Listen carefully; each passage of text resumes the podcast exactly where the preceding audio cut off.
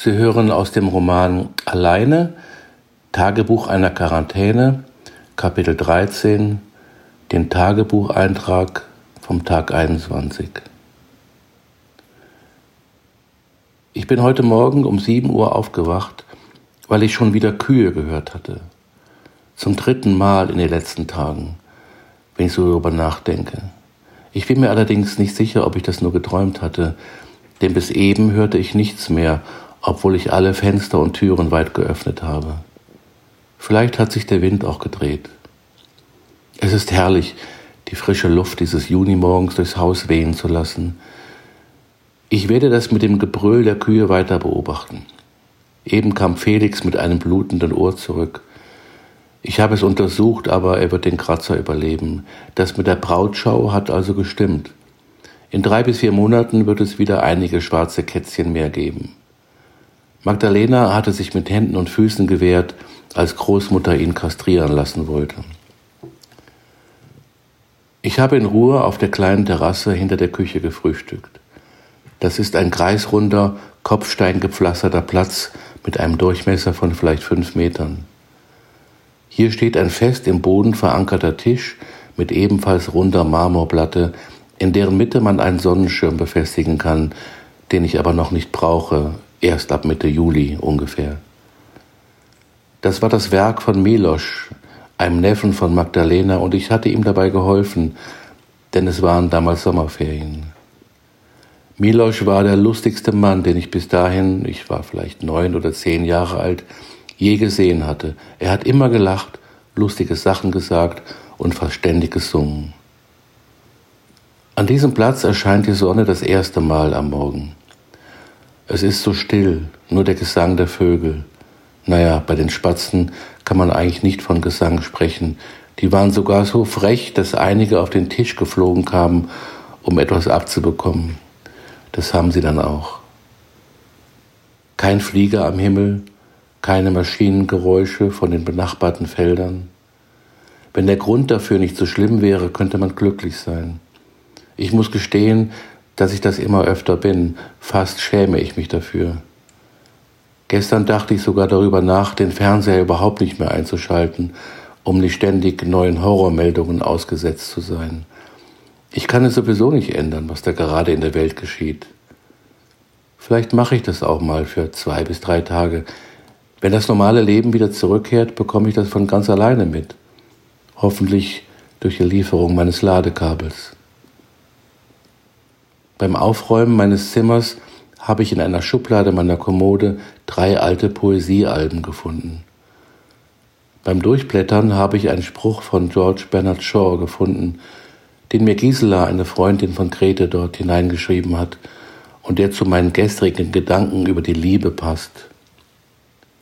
Liebe ist die Fähigkeit, den Menschen, die uns wichtig sind, die Freiheit zu lassen, die sie benötigen, um so sein zu können, wie sie sein wollen, unabhängig davon, ob wir uns damit identifizieren können oder nicht.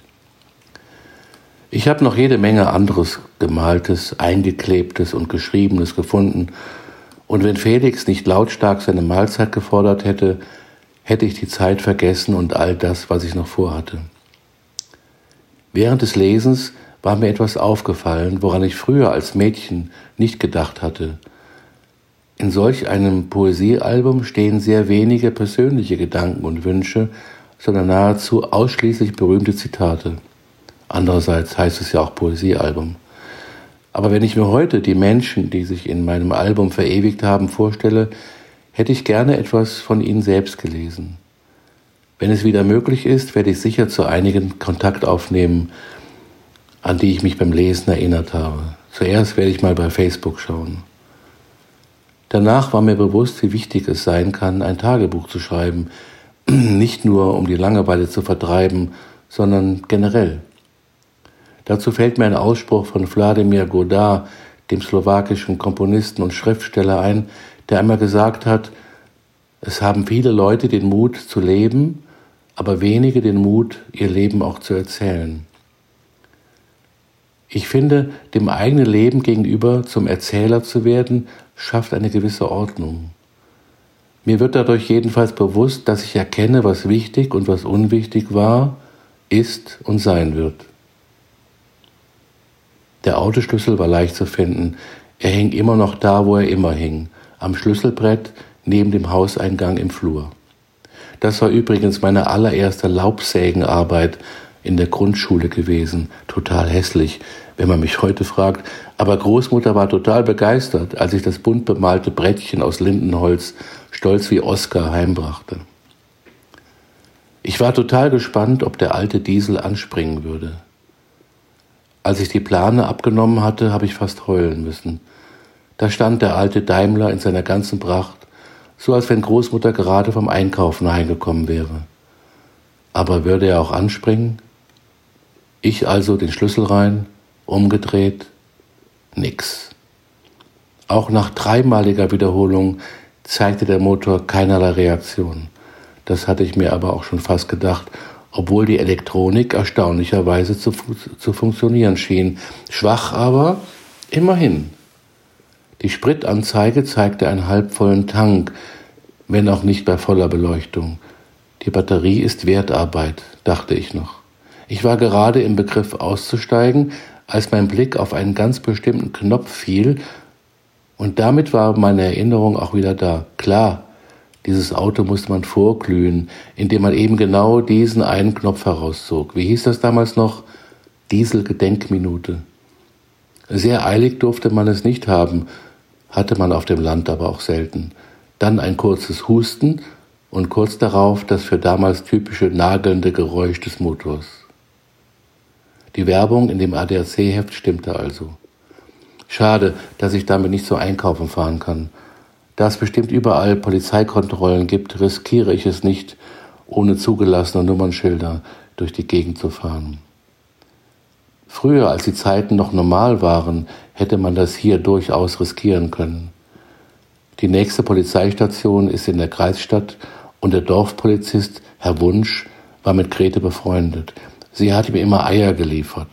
Er hatte eine große Familie mit fünf hungrigen Gören. Alle Kinder stammten aus seiner ersten Ehe und es waren wirklich Gören. Seine zweite, viel jüngere Frau war jedenfalls mit der Erziehung heillos überfordert gewesen.